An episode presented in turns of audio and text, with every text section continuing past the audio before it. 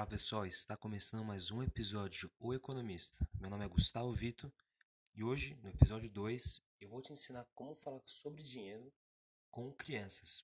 Pois hoje é o Dia das Crianças, eu acho muito importante, se você é pai, se você é irmão, se você é tio ou padrinho, saber como explicar sobre dinheiro com seus filhos, com seus netos, com seus sobrinhos, com qualquer criança.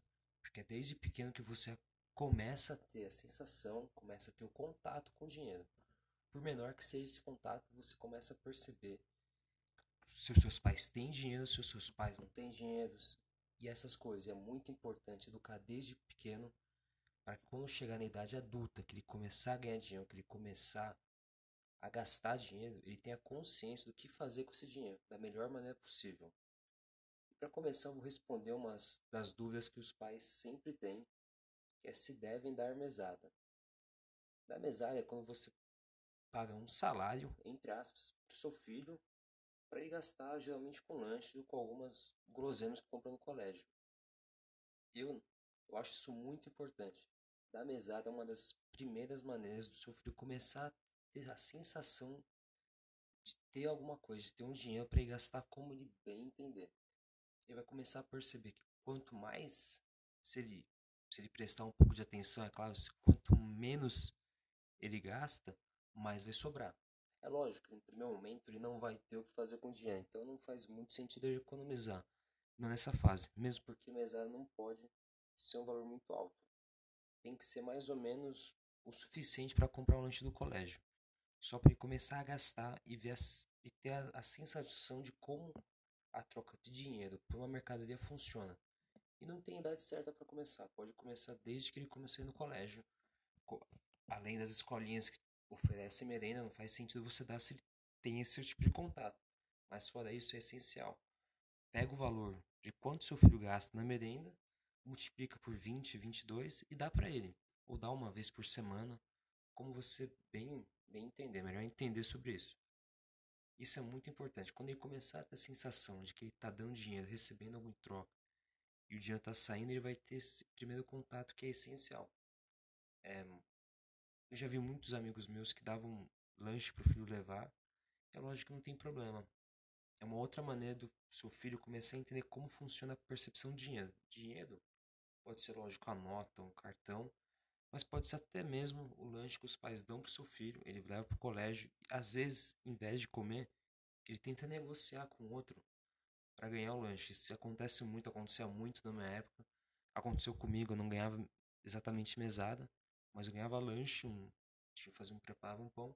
Chegava no colégio, não queria aquele pão, eu trocava. Lógico que isso não é dinheiro, mas não deixa de ser uma troca informal, um escambo.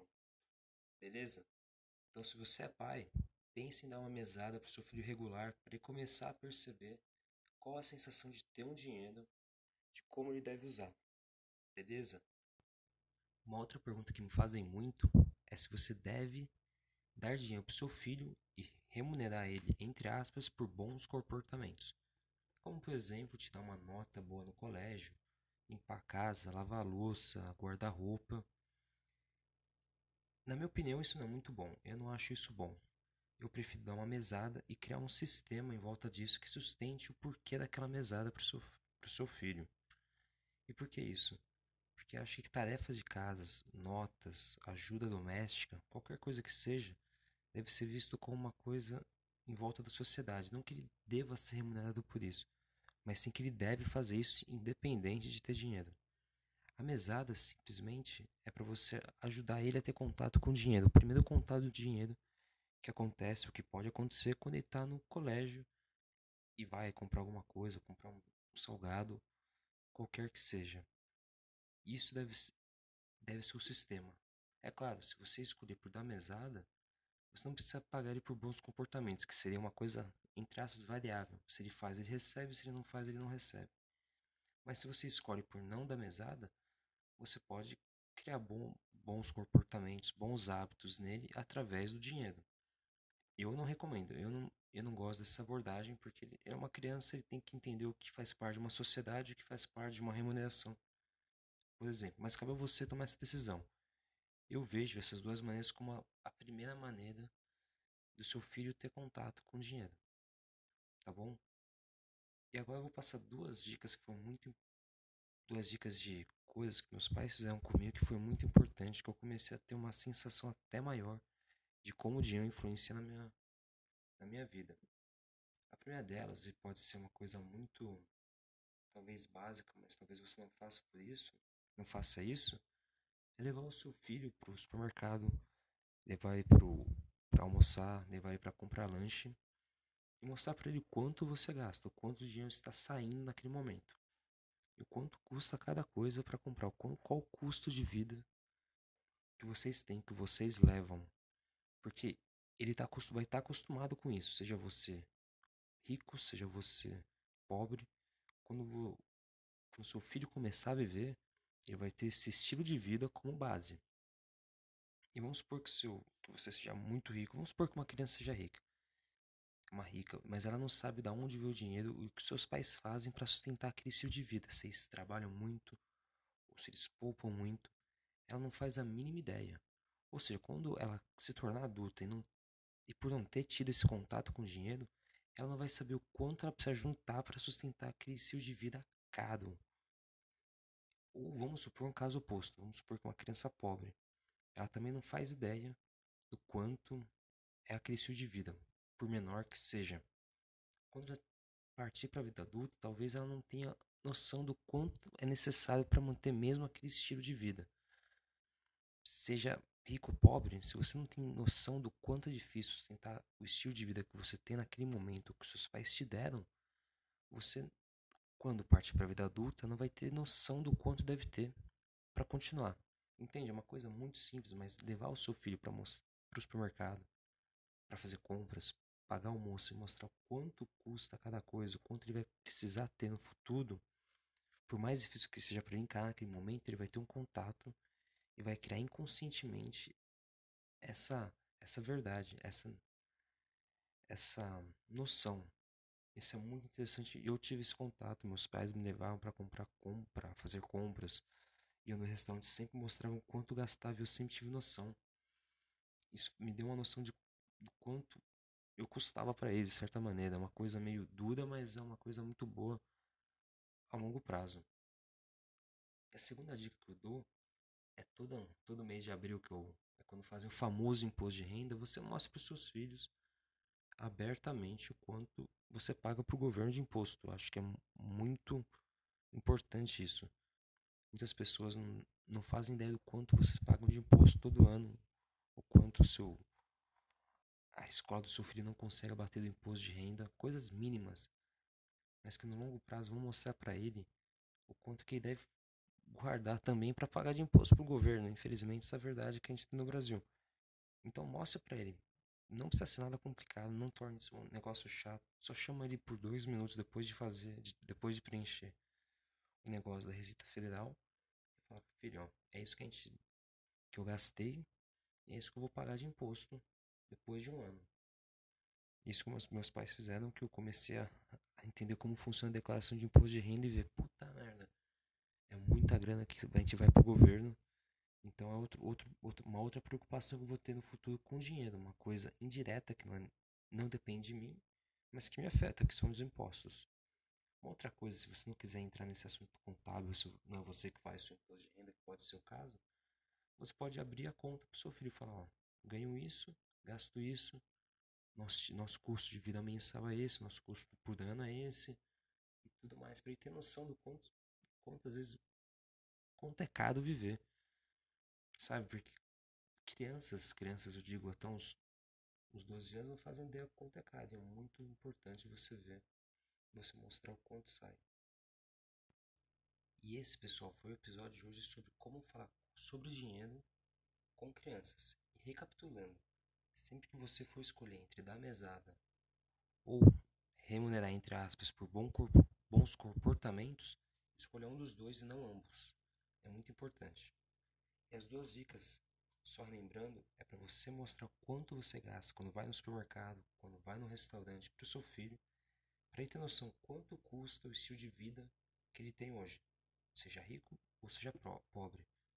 Nem, não importa o que seja, é sempre bom mostrar para ele saber se ele quiser ser daquele estilo de vida, vai ter que ganhar mais, ou se quiser manter, vai ter que ganhar o mesmo. Ok? E mostre a declaração anual de imposto para ele saber o quanto o governo afeta a vida dele, quanto é o custo real, porque imposto é uma boa parte de qualquer de qualquer salário, vai suga muito. Ou se você não quer mostrar, se você não faz o imposto de renda, mostre de maneira global quanto gasta por ano, o quanto gasta por mês, o quanto quer para luz, o quanto quer para água, o quanto é para alimentação, para ele começar a ter noção das divisões e dos custos que vai ter na vida dele quando adulto. Beleza, pessoal? Eu fico por aqui até o próximo episódio. Grande abraço. Teste do. Fala galera, estamos aqui com mais um episódio de Negócios de Outras Drogas. Eu sou Gustavo Vito. Eu sou Giovanni Mendanha. E o tema de hoje é como receber feedbacks ruins, feedbacks negativos e feedbacks que você não queria receber. Só que a vida não é sempre justa e você recebe. Então aqui a gente vai fazer algumas perguntas. Eu vou fazer para o Giovanni vai fazer para mim alguma série de perguntas que como a gente resolveria essa situação, como a gente receberia esse tipo de feedback e como você, nosso ouvinte, pode aplicar as nossas dicas no seu dia a dia, quando você for ter um feedback com o seu gestor, um feedback com o seu pai, com a sua mãe ou até mesmo com a sua namorada, porque feedback é sempre quando você faz alguma coisa ou você fala alguma coisa e a pessoa te dá um, um retorno, que é a palavra chique feedback. Beleza? Vamos começar. Gi, vou te fazer uma pergunta aqui, cara. Qual foi o seu pior feedback que você recebeu assim? Pode ser pessoal, pode ser profissional, de relacionamento. Sinta-se à vontade para falar o que você quiser. Cara, seguinte, isso aí foi até relativamente recente, menos de um ano aí. Tava numa empresa farmacêutica, né? E, cara, nunca. Eu já tava com meu chefe há mais de um ano e meio.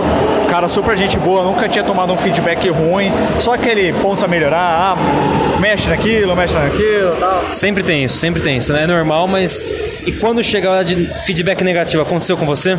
Aconteceu. E aí, depois de, sei lá, um ano e meio pro cara, a gente, ele, ele deixou tocar um projetaço lá, um projeto que inclusive ia rodar até na gringa um pedaço. E aí eu, beleza, vamos tocar essa porra. Ficava até mais. Chegava mais cedo na empresa para adiantar umas paradas e tal. Pô, cheguei a ter princípio de tendinite amante de ficar teclando aquela merda daquele teclado. E aí o que aconteceu? No dia da apresentação para a diretoria deu uma merda. E eu, eu, eu validando os dados com ele, ele falou: caralho, tá errado esse dado eu tinha puxado um dado errado. Puta merda, é foda, hein? E aí, o que acontece? Beleza, nesse dia passou porque tava na correria. E aí ele falou, mano, vamos apresentar aqui, dar um migué na diretoria, depois a gente corrige e apresenta os caras de novo. Beleza. Uma semana depois eu tive o feedback.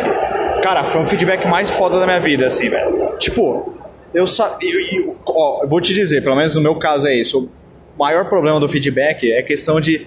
É, quando você acha um feedback difícil, é, ele, só, ele só se torna difícil porque é questão de expectativa. Então eu tinha expectativa de quê? Caralho, eu cheguei 6 horas da manhã para fazer esse negócio. Oh, uma semana trabalhando quase 10 horas para poder fechar esse negócio. Beleza, deu um dado errado ali, mas acho que tá tudo certo. E eu tinha essa expectativa, a gente bota muita emoção.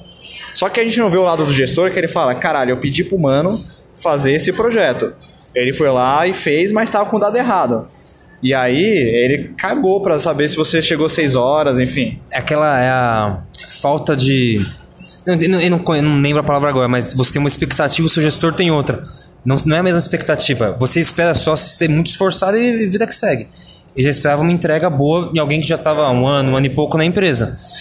E que não casou expectativa. Você esperava um feedback e ele esperava dar outro em razão do que você apresentou para ele, né, cara? E como como que foi esse feedback? Qual o dia que você daria para quem passar por uma situação de feedback negativo? Cara, então, é, reconhe... hoje, depois de alguns meses, eu reconheço que o erro no final das contas foi meu.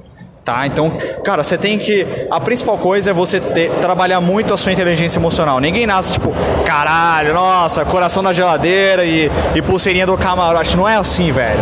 Isso aí você treina, tá ligado? Você nasce, pô, um, com uma tendência um pouco melhor a ser mais bombado, uma tendência um corpo melhor, mas emocional, cabeça, isso aí você tem que treinar. Então, cara, vamos pensar como se fosse o gestor.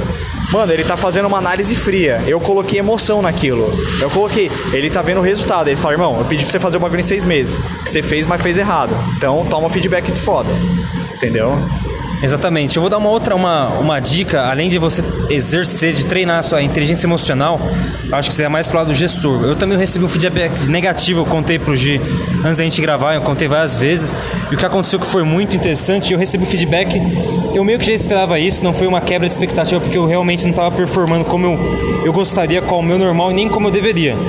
Mas o que me impressionou não foi exatamente feedback, foi com a maneira, a maneira pela qual eu recebi o feedback. Teve uma coisa que é, eu acho que é essencial para qualquer feedback e que falta em muitas empresas que eu já, eu já vi pessoas recebendo feedbacks e no meu caso não faltou isso, que é empatia. Foi, cara, foi essencial para não me fazer chorar e desistir de tudo. A mulher olhou nos meus olhos e falou assim, cara, eu te entendo, eu já passei por isso, todo mundo tem, uma, tem fases ruins, às vezes você não está na, na, sua melhor fase, beleza, vamos estruturar um plano, um plano, um plano, botar um barulhinho aqui depois, um plano de ação, vamos fazer um plano de ação para você, para você performar como você deve, como eu acho, acredito no seu potencial, como acredito que você tem esse potencial. Então, além de, de você, quando você for dar um feedback, que você, uma hora você vai ter que dar para o seu gestor também, é uma, uma, uma via de mão dupla, eu acredito, acredito assim, pelo menos quando você for falar para ele, esquece que você recebeu um feedback ruim e seja empático com ele. Pense realmente como que ele vai receber isso. E sempre, sempre uma coisa construtiva. Não adianta detonar, porra, tu não entregou o negócio, pedir, ah, você entregou você, você. Não, não. Tenta construir alguma coisa que, que você se coloca no lugar da pessoa. Como você gostaria de receber que você não foi legal? Ou fez uma coisa que você não deveria? E sempre com exemplo. Sempre com exemplo. Não adianta falar para discutir o sexo dos anjos nessas reuniões. Traga exemplo, anote diariamente, depois leve, porque é para ele evoluir e é para você evoluir. Feedback serve para isso. Eu tenho certeza de você confirma que depois desse feedback foi duro, mas eu acho que você evoluiu de alguma maneira e agora em outros empregos você toma isso, já toma isso como premissa, que é só acrescentando, é um tijolinho em cima de tijolinho de feedbacks até você crescer o seu arranha-céu, cara. É, é, cara, isso aí no final das contas é, a gente percebe que a vida, isso aí você pode fazer, você que está ouvindo pode fazer uma reflexão interna, eu tenho certeza que a resposta vai ser sim. É, pensa em qualquer dificuldade que você passou na sua vida, ou momento mais difícil, momento mais duro. Cara, a gente pode fazer uma clara analogia à musculação. Você precisa bater, destruir o músculo para que ele consequentemente pode, possa crescer. Então é isso. O feedback, a, a, o comentário, a sugestão vai ser uma bosta. Você vai sentir um lixo muitas vezes. Mas depois você vai refletir depois de um tempo, um dia, no mesmo dia, depende tudo de como você entende como os fatores estão alinhados a você. Mas aquilo vai facilitar a sua vida. Aquilo melhora muitas vezes. Até, até se for uma sugestão bosta, uma sugestão que, você, que realmente não faz sentido, mas você vai aprender. Você fala, ah, eu já sei que essa sugestão não faz sentido, então beleza, mas analise. E agora uma pergunta que eu fazer aqui pro Gustavo. Você já se projeta, o cara já é um gestor de, de fundos aí, então já pode a, a, alinhar para tudo. Você, se fosse um gestor hoje de pessoas, qual seria o, o, o, a periodicidade ideal que você faria feedbacks com seus funcionários? É uma pergunta difícil porque eu acho que feedback é diário. Eu acho que não tem como você. É lógico que tem uns feedbacks maiores. Eu acho que você tem que fazer três meses. Eu acho que é um, é um tempo bom. Eu gosto, eu, gosto desse, eu gosto de três. Tudo é com todo mundo ocidental é construído com três capítulos, três fases, começo, meio, fim. Acho que três meses é muito bom para você entregar alguma coisa ou não entregar nada. Mas eu acho que feedback tem que ser diário de alguma maneira. Nem que seja. E tem que ser. Tem que ser empático, caralho. Não vai meter o louco. Mas se você é gestor, se você é alguma coisa, faça um feedback diário com o seu funcionário. Não precisa ser uma hora, não. Gostou do negócio, fala, pô, parabéns, eu gostei disso, ó, mas a gente pode melhorar nisso. Eu acho que é, é, acaba sendo assim, pequenas coisinhas diárias e tem que ter um milestone, tem que ter uma, um marco que a cada três meses para você fechar um ciclo e talvez começar, porque assim, imagina que você tem uma meta a 10 metros de você, você está indo um pouco mais para a esquerda. Daqui três meses vai estar um pouco mais para esquerda, mas a sua meta está mais para direita agora. Você tem que ter um feedback para alinhar a expectativa e você atingir sua meta, qualquer que seja ela. E tem uma coisa que eu gostaria de destacar que eu acabei esquecendo, fui falando, fui falando e esqueci. Que merda. Eu esqueci o que eu ia falar. É uma coisa importante. Bom, então enquanto o Gustavo tenta relembrar, eu não vou deixar vocês sozinhos, vamos puxar outro assunto aqui, porque é o seguinte, ele estava falando de periodicidade de feedbacks, né? E, e, e tá aí uma outra coisa, vou puxar um pouco pro lado da psicologia. a gente é, é, O ser humano é um ser sociável. Ó, lembrou aqui, recebi o ponto eletrônico aqui que o Gustavo lembrou. Então já vamos voltar. Manda mas só vou fechar o raciocínio. A gente é naturalmente sociável. Se você pegar um ser humano, fizer um experimento e largar o cara sozinho, deixar isolado da sociedade, ele vira, começa a ficar louco, começa a falar com a parede, mas ele vai morrer uma hora, vai deprimir, enfim. Mas o que, eu quero dizer aqui é o seguinte: a gente precisa de sugestões, a gente precisa de comentários, precisa de pontos de vista, precisa de julgamentos. Entendeu? Então é, você tem que, claro, filtrar esses julgamentos para não ser um julgamento tipo, ai, você realmente quer fazer isso? Ah, tem que filtrar, mas tem que ter muita autoavaliação. Mas vamos agora pro grande diretor de fundos aqui que ele lembrou. Agora eu lembrei, entrando no tema social, como se for pedir feedbacks e tudo mais, sugestões, nunca ouça uma pessoa só, nunca ouça só seu gestor. Tem pessoas muito mais, às vezes, do que o seu gestor, do que o seu chefe, que tem contato diário com você.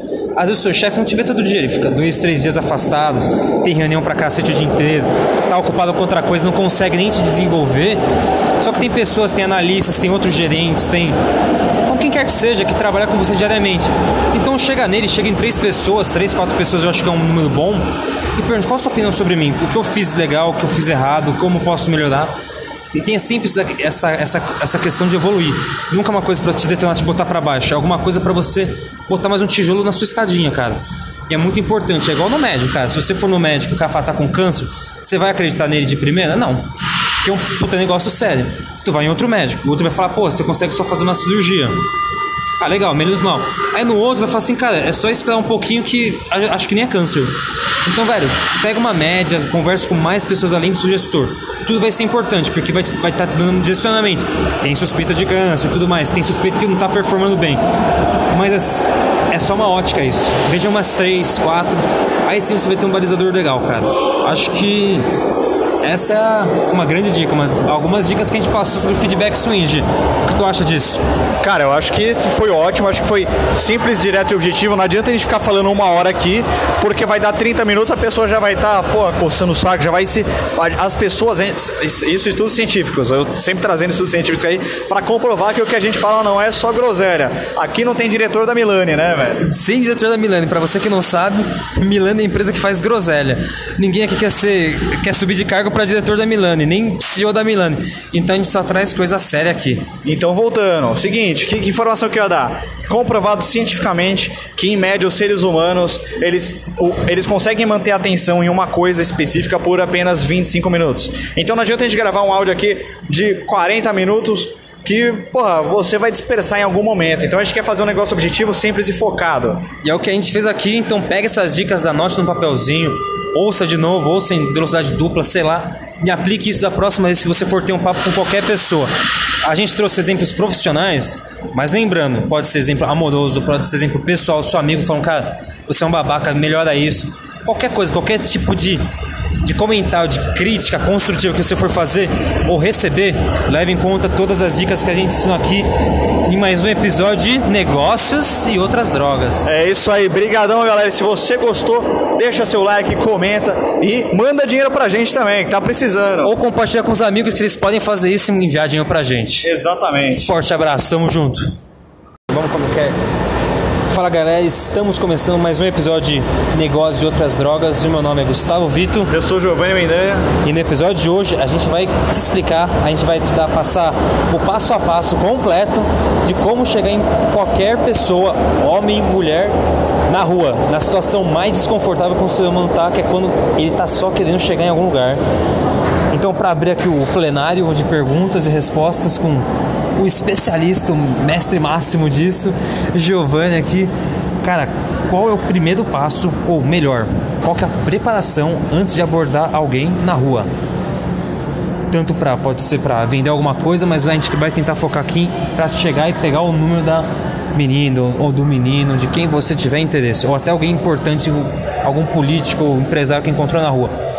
Vamos nessa. Qual a preparação antes um pouco antes. Conte pra nós. Cara, gostei. Você, é muito bom em fazer perguntas. Devia ser âncora ainda. Cara, porra, cara, muito bom. Por que, por que, que essa pergunta foi boa? Porque ela, fa, ela, ela pega o antes. Então, em vez de eu falar que ah, você tem que sair andando na rua e fazer isso, isso. Não, você tem que ter uma cabeça preparada. Porque o nosso cérebro é é criativo pra caralho em arrumar desculpa. Então, primeira coisa que você tem que ter em mente é o seguinte: chega na porra do YouTube e digita lá, é, pickup. Pickup é o seguinte: P-I-C-K-U-P. Tipo de picape mesmo carro. P-I-C-K espaço, o C, o, o P. P, isso, pickup, tipo de picape é mesmo carro. Isso aí que quem o Gustavo falou. O que, que significa isso? Isso é o seguinte, mas assim, o que, que são esses vídeos aí? Esses, você vai encontrar vídeo gringo, vídeo brasileiro, é dos caras chegando em mina. Mas aí eu tô falando o seguinte, você não vai replicar exatamente o que os caras tá fazendo. Tô, esses vídeos é para você ver Entendeu? Você pode até ser mulher, entendeu? O, mulher, você sendo mulher que tá ouvindo isso aí, aguarda o finalzinho que a gente vai ter um, um, um, uns minutinhos só pra você, porque você já entra em vantagem nesse mundo. Agora o homem que tá ouvindo, é o seguinte, esses vídeos é só pra você ter uma noção e ver que tem gente que realmente faz isso. Tem gente que faz escrotice com as minas, trata as minas como numerosão, faz uma bosta. Mas vê, é o vídeo é só pra você ver que é real que os, tem os caras que faz isso.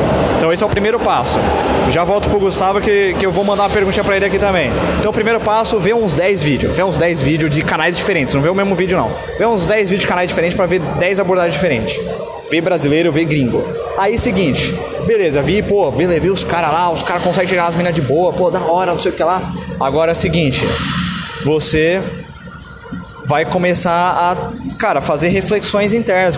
Não, não, é, não tô falando você meditar, vai virar o Buda, caralho, é quatro. Não, cara, começa a refletir no teu dia a dia, vai vivendo tua vida e fala, mano, pensa o seguinte: a pior coisa que pode acontecer, pensa no pior cenário. O pior cenário é, sei lá, a mina dar um tapa em você. Sei lá, você foi lá trocar ideia com ela, ai, sai daqui. Mas eu já vou te trazer um dado aqui científico comprovado por mim mesmo. Eu tenho amostras significativas para falar isso, porque eu chegava nas minas na rua, porque, enfim, sou péssimo em balada e balada não dá para conversar, então meu negócio era na rua. Então é o seguinte, você começa a refletir essas coisas e eu tenho que te falar que com essa amostra que eu tive, cara, 100%, o máximo que aconteceu foi tipo, puta, eu tenho namorado ou a mina saiu andando sem falar nada. Mas nunca rolou tapa, nada, tudo na amizade. Agora eu vou perguntar pro Gustavo.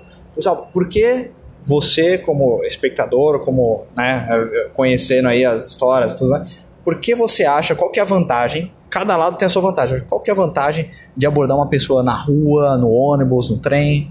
Cara, eu acho que tudo, tudo isso que você está fazendo, eu acho que se resume a uma palavra que chama ousadia eu acho que tem valorização. Porque você pensa um cara comum, um, um dia no, normal. Tu vai, vai pro trabalho, vai fazer tal coisa e acabou.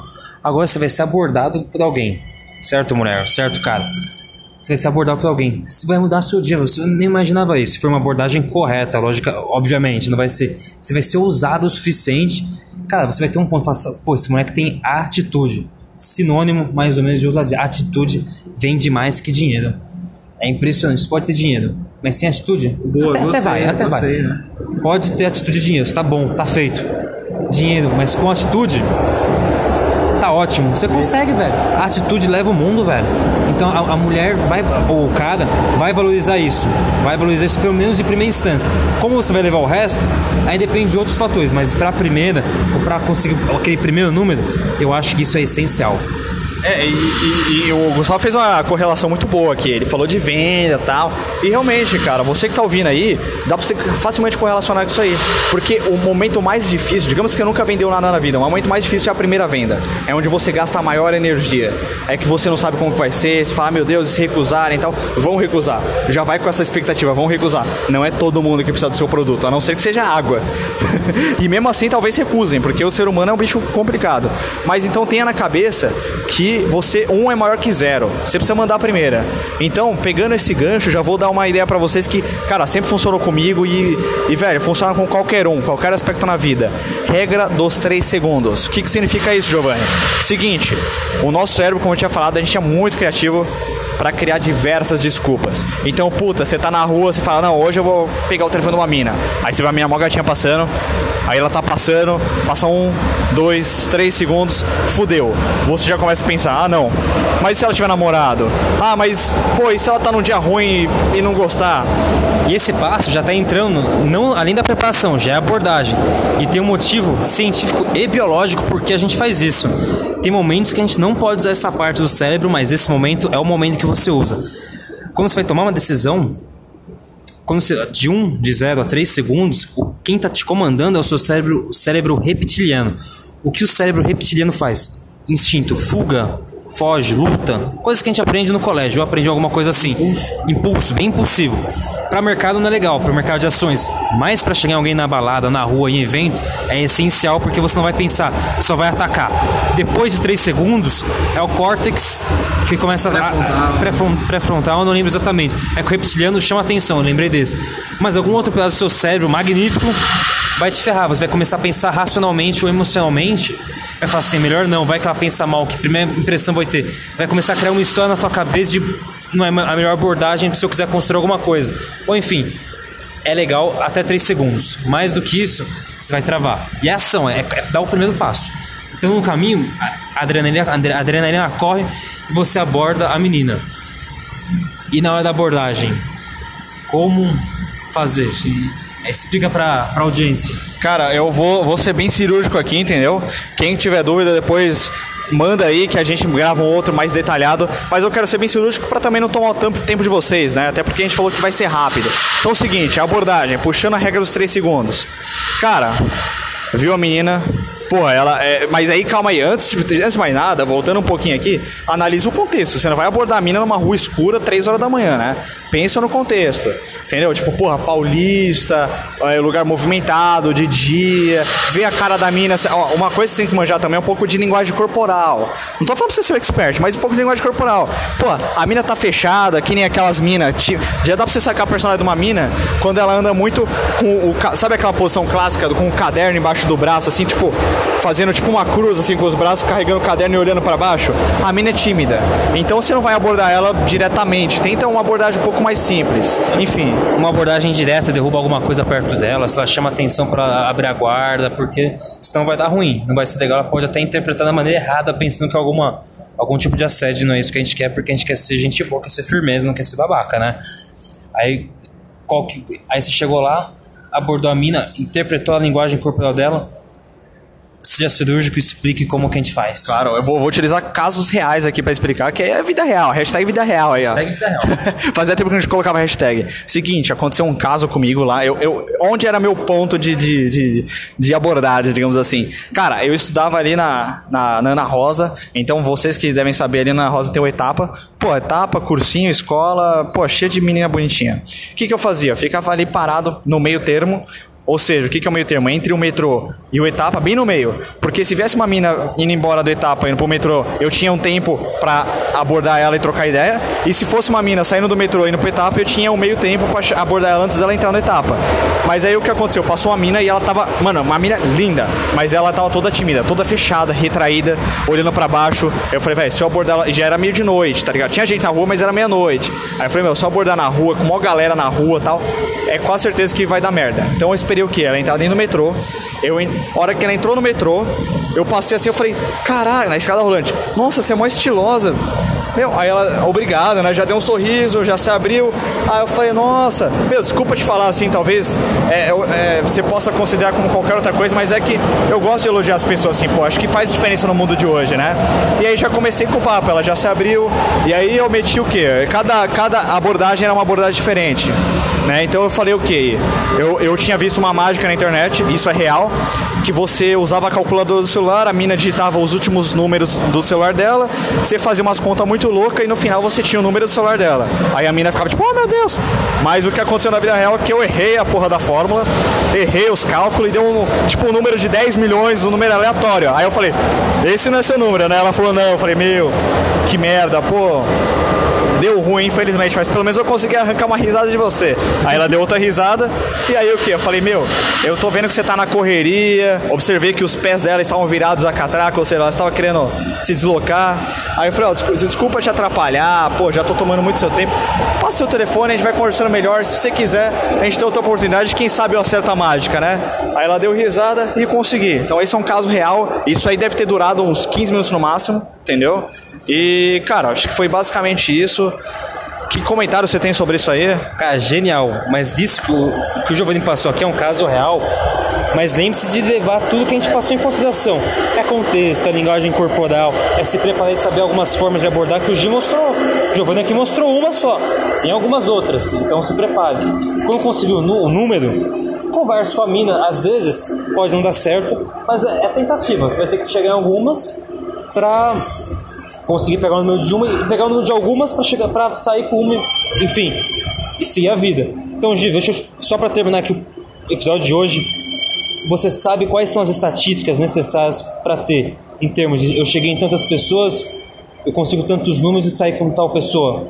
Mais ou menos estimado só para passar para a pessoa não ficar assustada em baixa conversão, em não conseguir para animar o pessoal a tent, realmente tentar. Você tem mais ou menos a ideia de Cara, quanto? é, eles vão ficar assustados sim, velho. Então manda pra gente quais são as estatísticas. Você lembra de cabeça? Sim, sim, sim. Tem gravado, tem, tatuou no braço a A gente, conversão. ah, não, a gente dá uma leve arredondada aí, porque a memória é foda, a memória não grava tudo, já faz dois anos isso aí. Mas é o seguinte, cara, é, eu cheguei em mais ou menos 15 mulheres, 15, tá? Dessas 15, três deram errado, porque de- deram errado na hora, eu não consegui o número. Ou seja, a mina falou que tinha namorado, duas falaram que tinha namorado. Ela falou, oh, desculpa, nossa, é tão gente boa, mas eu tenho namorado. Enfim, eu não entro no aspecto se tem ou não. Eu já entendi a mensagem, eu só saio. Agradeço, falo, ah, obrigado tal, e saio. E uma delas passou reto. Beleza. 3, né? 20% deram errado. Ou seja, 80% deram Sim. certo, conseguiu o número. Conseguiu o número, cara. E, e- e vou dar uma dica pra vocês final aqui, cara. Seguinte, a mulher, ela não percebe a virada de chave. O que, que é a virada de chave? Você abordou a mina aqui e falou. Que nem uma, a minha primeira abordagem foi o seguinte: eu cheguei numa mina de costas, cutuquei e falei, Juliana. Aí ela virou. Aí ela, aí eu, nossa, de confundir você com uma amiga. Puta amiga, não tenho nem amiga Juliana. Confundi você com uma amiga minha, meu, desculpa, meu, é parecida com ela. Aí ela deu risada, a mina já se abre. Aí eu falo, meu, desculpa tal. E aí na hora eu fiz a virada de chave. Eu falei, nossa, mas você tá indo aqui na etapa? A mina cagou. Ela cagou porque eu tinha confundido ela. Ela cagou, ela nem percebeu que eu comecei outro papo, com outro interesse. Essa é a tática do episódio dos Simpsons. Qual que é essa? Eu nunca não conhece a tática do episódio Não. dos Simpsons. Essa, essa verdade chave chama episódio dos Simpsons. Repara, o episódio dos Simpsons tem 20 minutos em média. Os três primeiros eles estão falando de A. Do nada, Z. E você nem percebe que mudou a história. Começa falando, ah, o Homer tá com fome.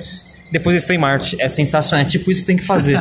Repara, pode reparar. É muito. É, é a jogada dos Simpsons. É, é virar a chave assim. uma boa, uma boa. Eu batizei o nome, foi mal. Não, mas fica bonito, fica bonito, cara. Já Não, batizei pode- o nome. Pode ser, Então, ó, pensem em sempre ter essa ideia em mente. Façam a jogada dos Simpsons. Jogador dos Simpsons. Então, cara, a, a mina não percebe. Você só tem que gastar neurônio ali na abordagem. Porque qu- quando você aborda, deu um sorrisinho, falou um negócio bacana, cara, pode fazer a jogada dos Simpsons que o resto você vai levando. A mina vai te ajudar no papo, ela vai trocar ideia muitas vezes. Foi isso que aconteceu comigo, até uma amostra grande até, vai. Pô, e aí, enfim, cara, a conversão é alta, velho. Você consegue o número. E aí, quantas você consegue pegar depois depende do, do teu, da tua habilidade. Por exemplo, eu sou muito bom em pegar número, mas eu sou péssimo em fazer conversão. Cara, eu era horrível em beijar as minas. Eu ficava trocando ideia, pá, brará, ficava só cozinhando a polenta e a polenta queimava, velho. E queimar polenta é crime, caralho. né? É. Mas beleza, mas aí, rapaziada, pensem nisso. Mas já tem o, o chuta, o, chuta- o pontapé inicial para você começar a sua empreitada e, chegar em, pessoas na rua. E Gia, a- agora para encerrar os últimos minutos, qual a dica pra mulherada que você tem a dizer? Agora, mulherada, você que esperou até o final, aproveite e já compartilha com as amigas que eu tenho certeza que a sacada que o Gia vai passar para vocês é essencial pro seu futuro. Manda aí. Cara, é o seguinte, você que é mulher, você já começa com os dois pés na frente. Porque homem, homem não tá acostumado a mulher chegar. Então, quando chega, valoriza duas vezes mais. Fica tipo, o quê? Mas é o seguinte, valoriza, mas é naquela. Você não pode ir muito fácil, porque senão o homem automaticamente desvaloriza. Então, é uma sensibilidade que você tem que estar ali no meio pra achar o ponto certo pra poder marcar o gol, né? Então é o seguinte, aborda o homem de uma, e aborda o homem, isso, isso amigas também contaram pra mim que amigas fizeram isso aí. Você tem que ser direta. Não vem da amiguezinha e falar, ai, tudo bem e tal, porque senão o homem vai tentar abordar você. Aborda diretamente que automaticamente vai ficar sem graça, vai falar, como assim, mano? A mina tá chegando em mim, velho. Caralho, como assim? Aborda diretamente que você vai dar as cartas no jogo. Porque o homem ele é mais submissivo, velho. Ainda mais quando quer pegar uma mina. Ele deixa as cartas pra trás. Ele quer parecer faldão, mas ele deixa. Então, você, mulher, já entra com os dois pés. Você já consegue. Você dá as cartas. Então faz o que você quer. Se você quer fazer com, com que o cara é, dá uma brincadinha com o cara ainda, deixar o cara se expor ainda, dar uma zoada, porque você tem que fazer isso. Eu tô ligado que as mulheres gostam de fazer isso. Cara, faz seu jogo, velho. Mas Então, a, a dica é o seguinte: seja direta, objetiva e muitas vezes a conversão vai ser óbvia. Mas é o seguinte: não seja fácil. Não vai chegar e falar, oi, tudo bem? Nossa, te achei tão bonitinho, quer dar uns beijos? Não. dá uma conversada, dá uma dificultada e no final vê se vale a pena fazer a conversão. Exatamente. Jogue sua isca no mar certo e você pega o peixe que você quiser, cara. Gostei, boa. Essa é a pegada. Esse foi o episódio de hoje. Sensacional, passo a passo de como abordar pessoas na rua, desconhecidos na rua e fazer o match. Tinder da rua. Hashtag Tinder na rua. E ó, só para fechar, vocês devem estar se perguntando, tá, pô, chegar na rua tal, mas por que que isso dá tão certo? Porque a mina, a mina, o cara, o cara principalmente está desprevenido. É diferente de você estar tá numa balada que você já tem na cabeça que vai, alguém vai chegar em você, que você vai tentar pegar alguém. Então a pessoa já vai com expectativa.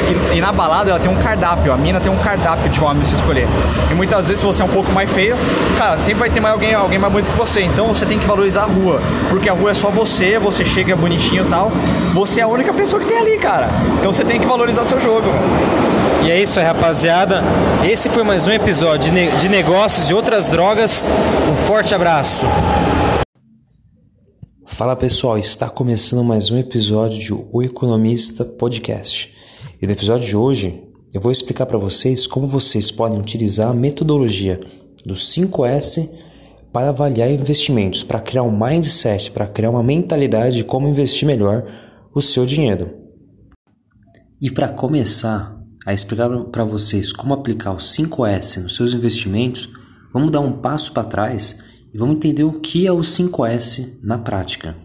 O 5S é um programa de gestão de qualidade empresarial que foi desenvolvido no Japão pós, -guerra, pós Segunda Guerra Mundial. Ele vai visar, ele vai tentar aperfeiçoar aspectos organizacionais como limpeza e padronização. Mas aqui a gente vai tentar focar em apenas padronização e organização, que é essencial para qualquer tipo de investimento. Tá bom? É, como funciona? O 5S ele é composto por cinco partes, cinco passos, cuja primeira letra de cada palavra começa com S. E cada palavra é uma palavra japonesa que vai indicar alguma algum tipo de aspecto que você deve ser lembrado, algum tipo de senso. Que no, no Japão é, é, as palavras em japonês com S, e aqui no Brasil a gente colocou senso de alguma coisa para traduzir esse tipo de coisa. Então, quais são esses cinco S no original? Seri, Seiton, Seiso, Seik, Seik, Seikitsu, Seikitsu, se não me engano, e Shitsuki, Shitsuki. Senso de utilização, Seri, senso de organização, que é o Seiton, senso de limpeza, que é o Seiso, senso de padronização, que é o Seitsu, e o senso de disciplina, Shisuke.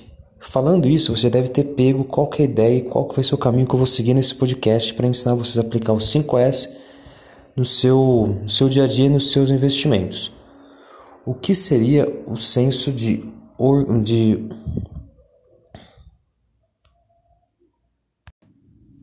Bom, e para começar, a gente vai começar pelo Seiri, que é o senso de utilização.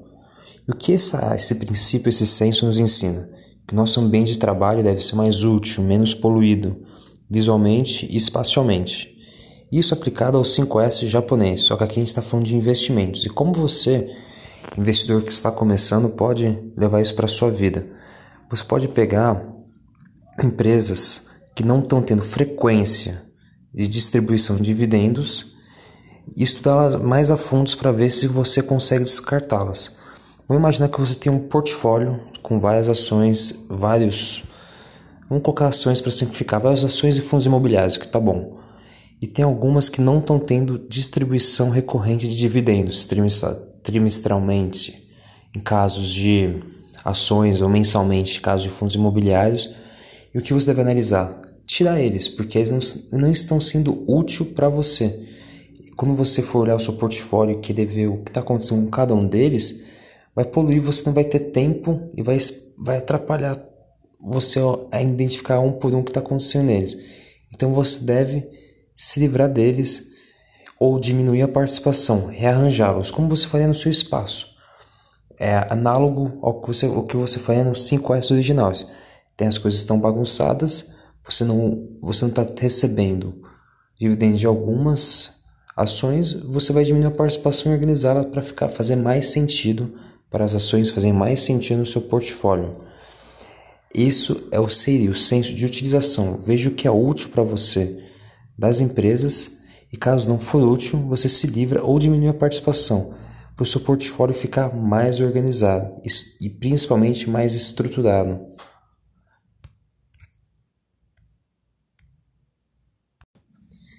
Depois que você fez o SEIRI, que é o senso de utilização, você deve partir para o SEITOM, que é o senso de organização. E o que é o senso de organização? Está na própria palavra, você vai ter que organizar e simplificar. Da mesma maneira como você faria com o seu espaço de trabalho, você deve fazer com a sua carteira de investimentos. Não adianta ter um monte de ações, um monte de fundos imobiliários se não faz sentido ter todas elas. Você deve tentar simplificar e utilizar os conceitos que você utilizou no SERI, que é o passo anterior, que é um dos exemplos que eu dou, uma das formas que eu dou, melhor dizendo, é ver a distribuição de dividendos a recorrência de, de, de distribuição de dividendos. Se a empresa está performando bem, faz sentido você ter ela lá. Se não, você deve se livrar dela. Beleza? E a partir disso você vai conseguir simplificar a sua carteira e torná-la mais enxuta, que é outro conceito japonês que é deixar ela mais concisa, deixar ela mais coerente. Lembre-se que diversificação parte do princípio que poucas ações se você tiver poucas ações, o risco estará concentrado. Se você tiver uma quantidade enorme de ações e tentar é, pulverizá-la por aí, o risco vai ser baixo, porém o retorno vai ser baixo também, na mesma proporção. Agora, se você tiver alguma coisa simples, porém organizada e ter um racional por trás que justifique ter aquelas ações por ali, então faz sentido você manter essa carteira. É assim que você deve levar o Seiton, que é o senso de organização. Organizar a sua carteira de maneira que faça sentido. Nem, nem pouco, porque não é excluir tudo, mas evitar ter um monte de coisas que não sejam coerentes com a sua estratégia. Beleza? E agora vem a terceira fase dos 5S, que é o seiso, que é o senso de limpeza. E como você pode levar isso. No 5S original, o senso de limpeza era o que? É limpar o seu ambiente e fazer uma investiga investigação minuciosa, tentando escolher tudo que é sujeira e imperfeição e remover do seu ambiente de trabalho. Qualquer coisa que pode causar distúrbio ou desconforto no seu ambiente de trabalho, você deve tirar para conseguir trabalhar bem. Agora, como a gente faz uma, uma ponte até o mundo dos investimentos? Você pode pegar sua carteira que agora está organizada, está enxuta, está coerente, e analisar minuciosamente cada um dos seus ativos. Você vai ter tempo, por quê? Porque está organizado. Não, tão, não tem 25 ativos, tem 10, tem 15.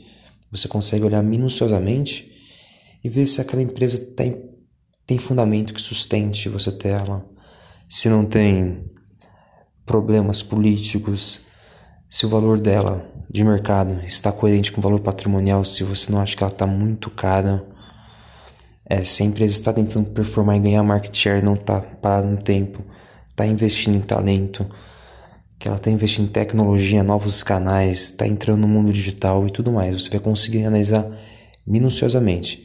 Depois de feita essa análise, você vai fazer o que o próprio Seiso, que é o senso de limpeza, diz. Você elimina aquelas que são ruins, se ferem, que não fazem sentido.